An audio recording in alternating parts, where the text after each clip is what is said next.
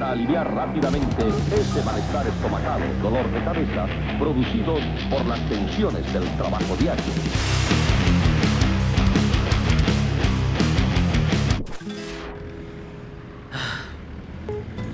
A ver, a ver, ¿en qué estaba? ¿En qué estaba? Ah, ah, sí.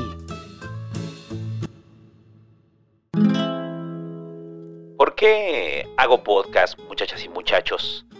¿Por qué usted los escucha? ¿Por qué se ríe en la calle con los audífonos puestos, a riesgo de que lo tilden de loco? Ha sufrido la ansiedad de que no se descargue su podcast favorito antes de salir, y tendrá que escuchar uno que tiene por ahí guardado, que probablemente sea este. Todo mundo tiene un podcast. Es el refrán popular digital que utiliza a su amigo para denostar sus ímpetus de grabarse diciendo estupideces con sus amigos de borrachera.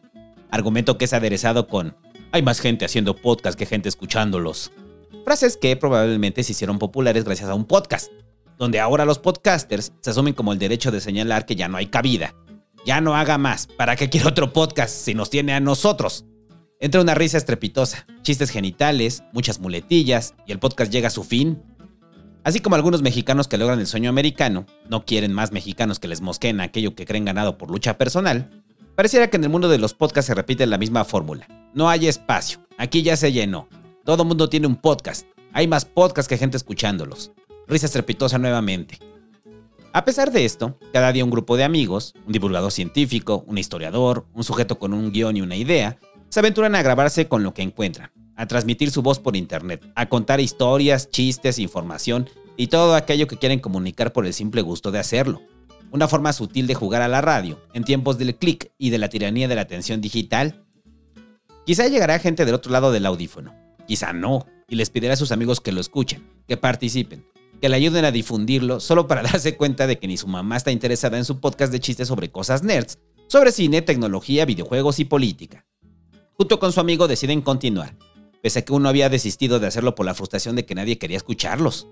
Pero un buen día, luego de varios programas, donde han acumulado unas docenas de descargas y no saben si la estadística es producto de sus propios clics, aparece en el blog donde publican sus podcasts. Este podcast sí me gusta. Empiezan a tener un estilo entre la hueva y el dinamismo. No me crean, es sábado y estoy desvelado y crudo. Ambos sonríen. Por fin descubren que no están solos, que hay una voz del otro lado. Las horas de desvelo, de producción han valido la pena. Tienen una escucha que muestra sin reparo su pasivo-agresividad del otro lado. ¿Qué importa? Es una escucha. Una botella con un papel llegó por el mar. Ya no están solos en su naufragio. Del otro lado del océano digital, alguien recibió el mensaje y no solo lo recibió, sino que le gustó. Tanto le gustó como para tomarse la molestia de hacer un chiste de vuelta. Probablemente es en lo que hemos fallado en nuestra búsqueda de vida inteligente. Mandamos al espacio arte, cultura, historia de nuestra civilización. Pero los aliens no quieren responder, les da flojera. Ay, qué hueva. Otro. Perdón por la voz cliché del alien. Ay, qué hueva. Otro mensaje de humanos. Dirán en su lenguaje extraterrestre. Pero si fueran chistes, quizá nos mandarían uno de regreso en algún momento. Mi propuesta es que en la siguiente sonda espacial grabemos en oro el mejor chiste de la humanidad. Estoy seguro de que nos responderán. Pongo este ejemplo en primera persona, porque efectivamente estoy hablando de mí y del búho cuando hace más de una década comenzamos a hacer podcast en el extinto Nerdos. Quise empezar de este modo para evidenciarme del por qué me resulta difícil hablar del podcasting sin pisar viejos recuerdos ahí almacenados. No puedo hablar de los podcasts sin recordar aquella época en la que nos emocionábamos porque ya teníamos 50 escuchas atentos al siguiente programa. ¡50! Cuando nos planteamos hacer podcast no teníamos ni la menor idea de cómo hacer uno. En ese entonces el medio era muy marginal, eran pocos los que escuchaban, y aún no llegaban los videos educativos y tutoriales a granel que hoy pululan en YouTube, donde uno puede aprender desde edición hasta cómo armar bombas caseras. Nuestra incursión en los podcasts fue exactamente igual a la de muchos que hoy se plantean comenzar uno. Queremos un lugar donde poner nuestras charlas cotidianas que considerábamos graciosas, divertidas e interesantes. Esto sin una sola gota de alcohol, solo enormes jarras de café, que era nuestra gasolina para hablar de temas aleatorios y chistes aburridos. En realidad, no nos dábamos cuenta de lo que realmente disfrutábamos era platicar entre nosotros de aquello que nos apasionaba. Los micrófonos solo eran un pretexto, la idea de que el mundo tenía que escuchar nuestras estupideces, solo una fantasía megalómana, producto de nuestra propia felicidad al platicar. En ese entonces en México se vivía lo que me he atrevido a denominar con suficiente pedantería, como la primera oleada de los podcasts, donde el medio era mandado al segundo plano frente al rápido crecimiento de YouTube. El video se imponía sobre el audio, muy pocos querían escuchar algo, cuando la nueva televisión con lo horrible que conlleva la mezcla de esas palabras, comenzaba a tomar forma. La imagen en movimiento se imponía, así como lo hizo la televisión cuando suplantó a la radio. Las redes sociales desplazaban a los blogs y arrebataban el lugar del nuevo paraíso digital. Servían para informarse, para expresar opiniones infundadas, fisgonear en la vida de nuestras exparejas y condimentar nuestra personalidad con imágenes variadas que muchos llamarán borrado o que se quedaron en el archivo digital para que recuerde esa vez que creía que ser emo no era una etapa en su high five. el aumento en las velocidades de transferencia de datos, el arribo de la fibra óptica y las hiperconexiones representadas en comerciales de adolescentes surfeando el internet anticipaban que el futuro estaba en el video, en los videoblogs emergentes y en los videos chistosos de gente golpeándose. No estaban muy equivocados. Al menos esto es lo que ha perdurado en forma de TikToks hasta nuestros días. Escuchar podcast en ese entonces era visto como algo extraño o relegado a una clase social que podía permitirse el pago de productos a sobreprecio, porque el formato podcast surgió gracias al iPod, y sabemos que desde sus inicios o intromisión en el mercado latino, los productos Apple han sido vistos como un símbolo de estatus social. Pero eso era en la mera apariencia el prejuicio de un sector sobre un formato, porque en los hechos Android comenzaba a cobrar fuerza, los reproductores web eran habituales y siempre existía la confiable descarga del archivo MP3 que terminaría perdido junto a la memoria USB que lo contenía. Esta primera oleada vio surgir a muchos podcasts que han ido desapareciendo con los años. Ahí andaba la sexóloga Elsie Reyes, Token, Domo, Atomics, Plaqueta y mucha gente más que a estas alturas, como nosotros, ya son venerables señores y señoras. En esos tiempos donde el pantalón de mezclilla entubado super skinny comenzaba a apretar los genitales del mundo occidental, fue ahí que surgió un podcast que se diferenció de todos, que estableció nuevas reglas narrativas y a muchos nos enseñó que los podcasts podían ser más que tipos y tipas desconocidas, hablando durante horas en un micrófono. Surgió un fenómeno que a muchos nos atrapó en el mundo del podcast, el podcast de Olayo Rubio. Si usted no lo conoce, escúchelo. Claro, con el juicio de hace más de una década. Si lo conoce, recuerde qué pasaba por su vida en ese entonces, cómo se veía el mundo, Britney Spears aún era la sensación. y Billie Eilish probablemente pintaba caritas enojadas en la primaria. Tan viejo es ese podcast que ayudó a cimentar el medio como un canal que podía aglutinar cientos de miles de escuchas alrededor de la hoguera de un archivo MP3. El podcast de Olayo Rubio era escuchado en todo el país. De los grupos de amigos por lo menos había uno que lo seguía, y a falta de conexiones a internet suficientemente veloces, se encargaba de bajarlos religiosamente y pasarlos en una memoria USB, cuyo destino también era perderse en algún momento. Tengo pesadillas sobre el destino cruel de dichos dispositivos. Las docenas de memorias USB que perdí con mis fotos del pasado, con poemas mal escritos, archivos escolares e imágenes porno. Quizá terminaron en la panza de alguna gaviota, flotando al lado de una tortuga, o peor aún, enchufadas en la computadora de algún pervertido que vulneró mi privacidad al meterse a mi carpeta titulada Reflexiones Cristalizadas, la cual estaba repleta de porno de hace más de una década. El podcast de Olayo Rubio abrió un mundo de posibilidades para muchos como nosotros, que desde aquel momento nos comenzamos a preguntar, ¿entonces es posible que cualquiera haga un podcast? ¿Solo necesitamos hacerlo y subirlo a un servidor? ¿La radio ya no es exclusiva de un sector privilegiado de los medios de comunicación tradicionales? Esta última pregunta es la que nos hizo reflexionar un poco al respecto, porque antes de hacer su podcast, Olayo Rubio, así como muchos de los antes mencionados en esta primera ola, venían de la radio, de la prensa escrita o especializada, del mundo del entretenimiento y de las editoriales bajo el sello Televisa. La primera oleada, o al menos aquellos podcasts que gozaron de popularidad, eran extensiones un poco más libres de los formatos tradicionales de la radio, con el respaldo de las audiencias que habían cosechado en su paso por aquellos medios. No había espacio para un crecimiento masivo si no tenías el respaldo de un medio tradicional, o al menos eso parecía, porque en esa primera ola, cuando a pesar de eso comenzamos a grabar, con la simple intención de divertirnos, descubrimos que, ahí en el fondo, al lado del stand gigante auspiciado por Editorial Televisa, ya hacían otros podcasts con su puesto virtual de bajo presupuesto, con sus volantes impresos en dos tintas, invitando a la gente a que se tomaran unos 10 minutos para escucharlos hablar de lo que fuera. No éramos los únicos náufragos mandando mensajes en botellas, había unos más como nosotros, emocionados porque del otro lado algún sujeto les respondía de forma pasivo-agresiva. En esa primera ola podías encontrar podcasts de todo tipo, pero inevitablemente, el gran porcentaje se concentraba en comedia, tecnología, cine o cosas nerds, que aún no recibían el bautismo del mercado que los renombró como geeks y les dotó de una personalidad deseable, donde la palabra nerd y ñoño quedaba de lado, siendo que eran las mejores descripciones de quienes fuimos. Al parecer nada ha cambiado desde entonces. Por ahí andaba el podcast de Logan, Combustible, Seth Cosnar de Desde Abajo que aún sigue, Los Tres Gordos Bastardos que ahora ya son youtubers, Chicharrón con Pelos Podcast, y demás programas que por sus nombres ya sabrá qué tipo de contenido ofertaban. Y el abuelito de todos, el programa que es para mí el protopodcast. Aquellos que surgieron incluso antes de que se inventara la palabra que los denominara. Le llamaban radio por internet y hasta estos días estoy convencido de que son o serán eternos, porque siempre han estado ahí. Supongo que han de tener algún récord al programa de radio por internet, podcast o audio en WinUp con más años. Así es.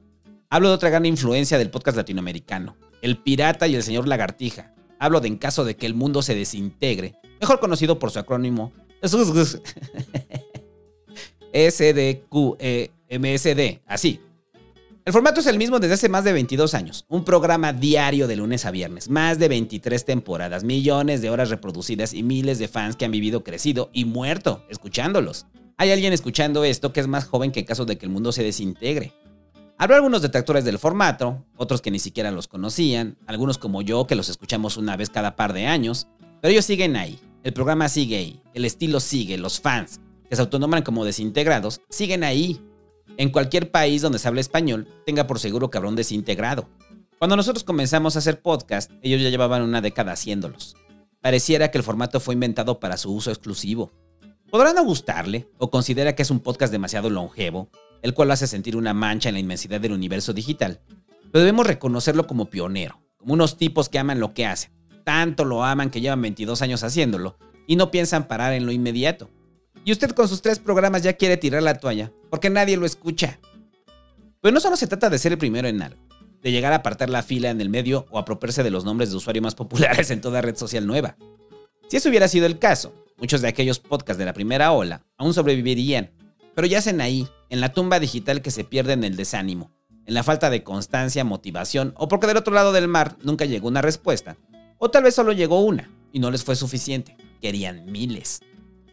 Olayo Rubio y Encaso fueron los podcasts de los que derivarían cientos de imitaciones, tributos y copias descaradas, como un programa llamado Nerdos, que en un inicio surgió como una imitación para terminar transformándose en otra cosa. Nunca negaré la influencia que tuvieron los dos podcasts en nosotros. El señor Lagartija y el Pirata tomamos estructuras de noticias. Dolayo nos plagiamos o adaptamos para endulzarlo. Elementos de radionovelas, adicionamos nuestra propia creatividad y para la segunda temporada de Nerdos hayamos encontrado nuestra propia voz. Las respuestas que venían del mar digital aumentaron enormemente y pasaron de una a 30. Nunca habíamos estado tan felices de que tanta gente nos escuchara. 30 personas, hay 30 personas dispersadas en todo México, en Estados Unidos, que nos escuchan. En aquellos tiempos, cuando sacábamos programa, experimentaba una enorme dicha. Me gustaba lo que hacíamos. Me llenaba de gusto que hubiera 50 personas allá afuera en espera de un nuevo episodio. Luego de horas de hacer guion, de grabar a nuestros amigos y conocidos, de divertirnos editando, postproduciendo y aprendiendo cómo postproducir sobre la marcha con videos en inglés de Linda, bajados de torrent, que no servían para nada. Luego de pasar cientos de horas creando personajes, componiendo canciones, diseñando portadas, Tantas horas de trabajo, desvelos, risas, café, tacos, vecinos que nos pedían que nos calláramos, pagos de servicios de hosting que solo nos robaban el dinero, docenas de micrófonos descompuestos, cables rotos, pérdida de grabaciones completas por mi tendencia a borrar todo. Luego de todo eso, escuchábamos el resultado concentrado en programas de media hora y dormíamos con una sonrisa plácida, felices de haber concluido un programa más. Hacer podcast era catártico para nosotros. Nos curaba la depresión, nos ayudaba a superar duelos amorosos, profesionales y económicos, nos daba un pasatiempo, pero también nos ponía a prueba nuestra capacidad de crear y producir audio. Fueron tiempos a los que les guardo mucho afecto. No nos importaba recibir dinero por nuestro trabajo. Ni pedíamos donaciones, ni había exclusivos, ni nada parecido. Solo lo disfrutábamos. Y lo seguimos disfrutando, solamente que ahora sí pedimos donaciones, hay exclusivos. y fueron casi 10 años de hacer podcast sin recibir un solo peso. Fue ahí que descubrí algo en lo que aún creo. Haré podcast hasta que me muera. Y si puedo encontrar la forma de comunicarme después de la muerte como en Yubik, tenga seguro que tendrá más podcast. Aquella primera ola desapareció rápido. En menos de dos años YouTube y el video en las redes sociales la sepultó. La gente demandaba videos cortos, dos o tres minutos de contenido en edición frenética. Los bloggers se volvieron el nuevo modelo al que el ocioso de Internet debía aspirar, y si no lo lograba, su obligación era consumirlos. Muchos podcasts intentaron transitar hacia allá. Hasta Olayo lo intentó, con una animación que usted puede ver por ahí, da pena ajena, que le desprendía de todo el encanto que había concentrado detrás de los micrófonos por años. No era su medio, tampoco el de nosotros, que de la misma forma lo intentamos también, solo para regresar avergonzados a los micrófonos, de donde nunca más quisimos salir. Sabíamos que el medio estaba muriendo, que solo quedaban cadáveres por ahí, a media descomposición. Formábamos parte de un formato marginal y marginales nos íbamos a quedar. Fue por esas fechas en que afirmé que el podcast estaba muerto. Pero ¿qué importaba? Ya nos escuchaban más de 100 personas, 100 personas. y con el orgullo en el pecho, con nuestros papelitos del otro lado del mar digital, regresábamos a grabar. Lo nuestro era el podcast, hacer podcast. Si nos escuchaban 100, 20 o 1000 personas, era algo que nos tenía sin cuidado. Así que seguimos, y los años pasaron, y otros podcasts se quedaron en el camino, y muchos más siguieron al igual que nosotros, negándonos a abandonar el medio que tanto amamos. Es aquí cuando comienza lo que denomino de forma soberbia y petulante la segunda oleada del podcasting.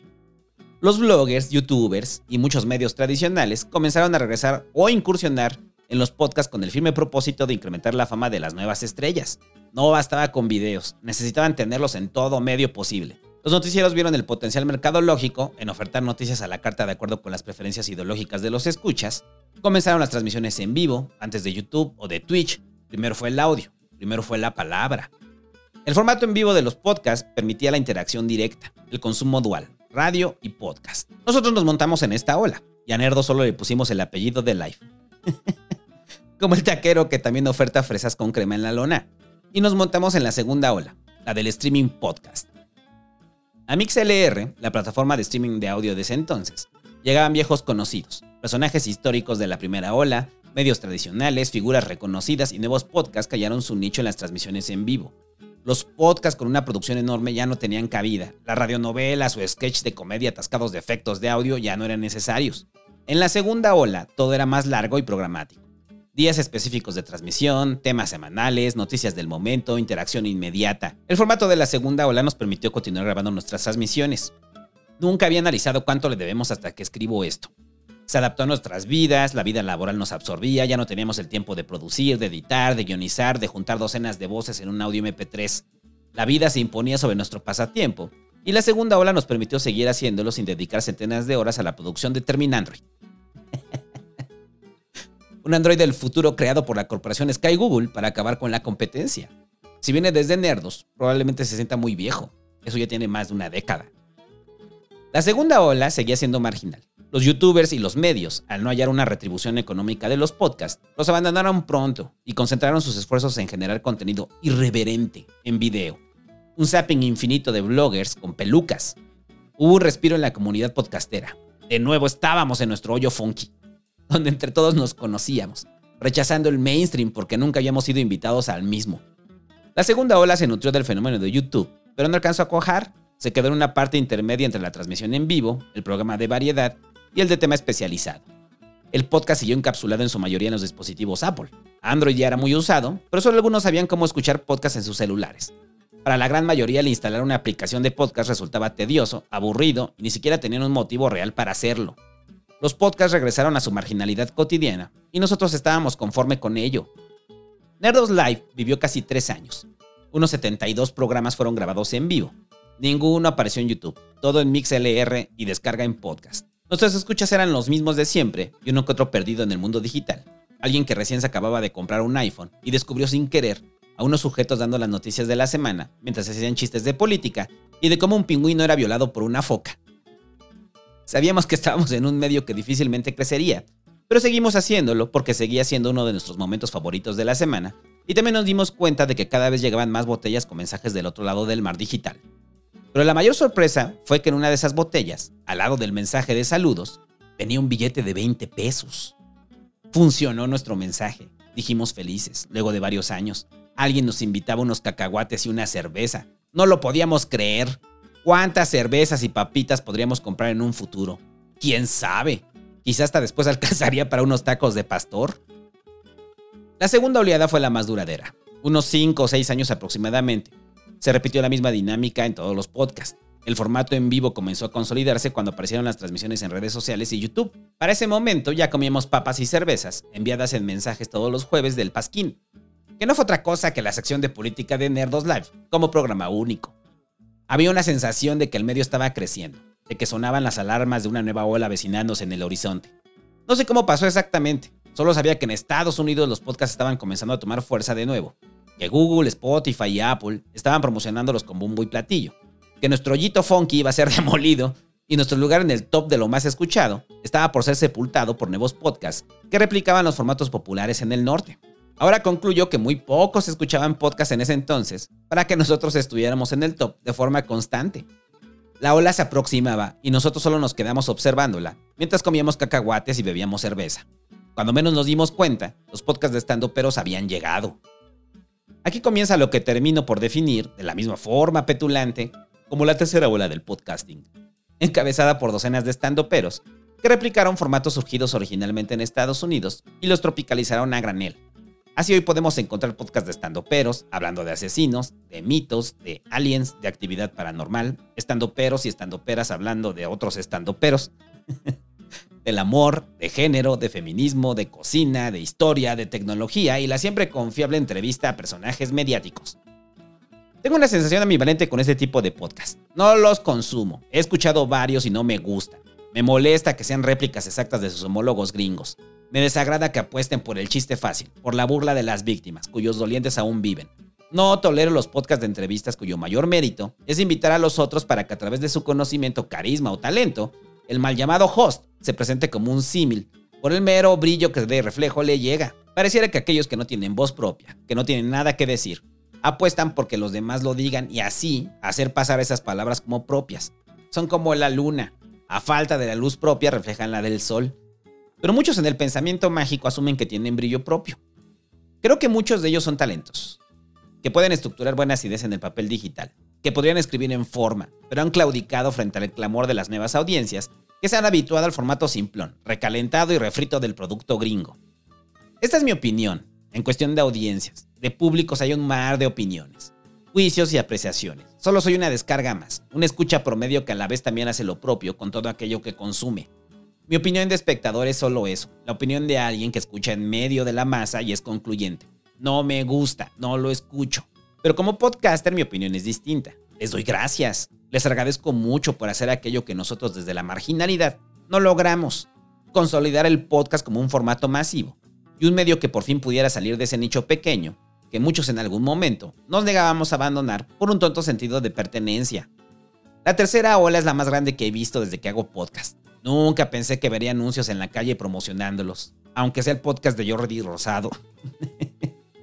que se entregaran premios a los mejores, que los podcasters ahora se volvieran una especie de nuevas celebridades, a los que buscan las marcas para posicionar sus productos, los estandoperos a su modo jugaron con el mercado, con las nuevas herramientas de celebridades recién descubiertas, y a partir de ahí crecieron a números que para nosotros fueron un sueño durante mucho tiempo.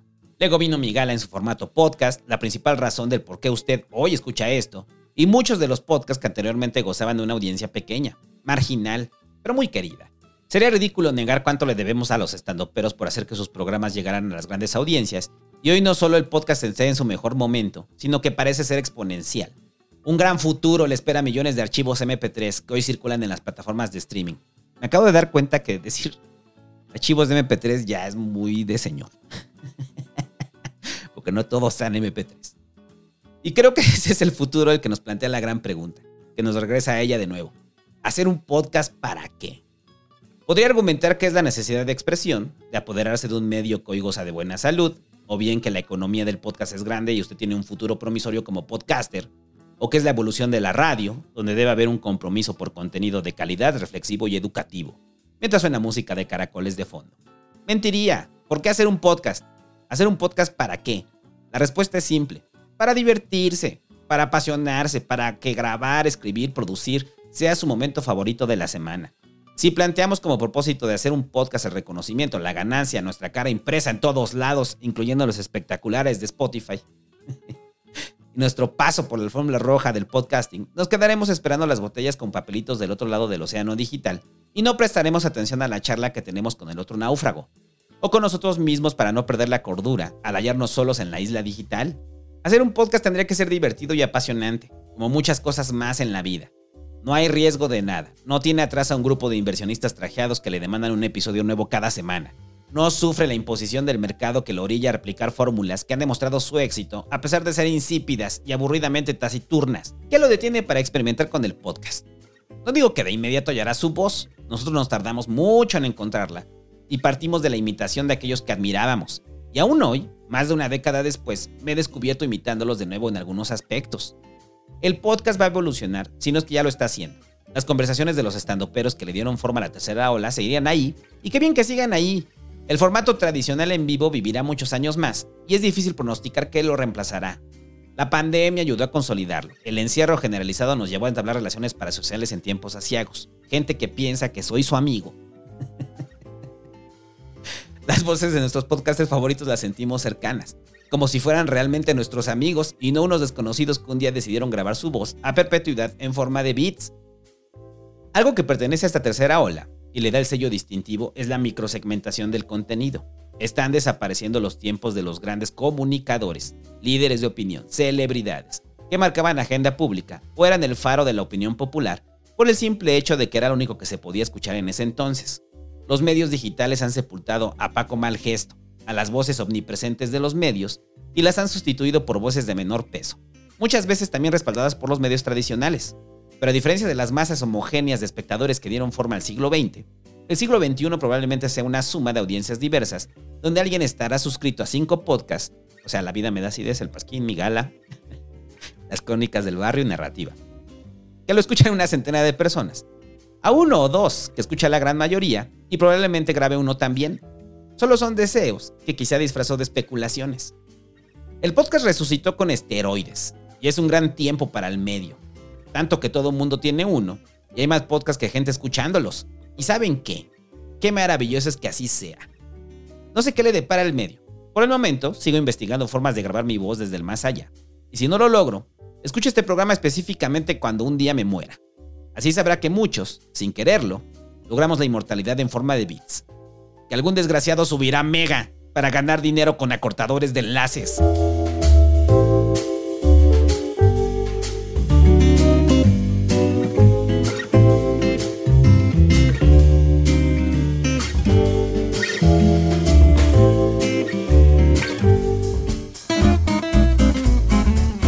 Muchachos, ya regresé, ya comenzó el año, ahora sí ya tiene la vida, me das ideas para que empiece bien su año. Yo sé que muchos vienen ahorita de fiestas, vienen cansados, lo que menos quieren es quejarse. o tal vez sí. Por eso estuvo bien arrancar la segunda parte de la, cuarta temporada de La vida me das ideas como Attack on Titan. Eh, con este tema de los podcasts, que a mí la verdad es que eh, este tema me parece muy bonito. Perdone usted que aparezca artículo porque se escribió como un artículo inicialmente, estaba pensado para la revista Migala, pero la revista Migala no ha salido, entonces no sabemos cuándo va a salir. Entonces dije, ah, pues lo va a sacar en podcast de una vez, eh, porque creo que era muy buen texto y que a usted le va a ayudar mucho a entender la historia del podcasting. Y también lo va a encontrar en la revista Migala y se ve que la hago promoción de la revista Migala que esperemos que ya esté saliendo para marzo o abril de este año. Y ya empieza, ahora sí, la parte final de la vida me da. Y de solamente restan ocho programas. O sea que para marzo estará acabando la cuarta temporada de La Vida Me da acidez. Y vienen más sorpresas para este año, vienen muchísimas cosas que ustedes sabrán en su momento. Voy a hacer una encuesta para definir qué voy a hacer este año. Tengo muchas ganas de hacer, o sea, voy a hacer dos libros, pero tengo ganas de hacer uno muy serio y tengo ganas, o sea, serio me, me refiero a ficción.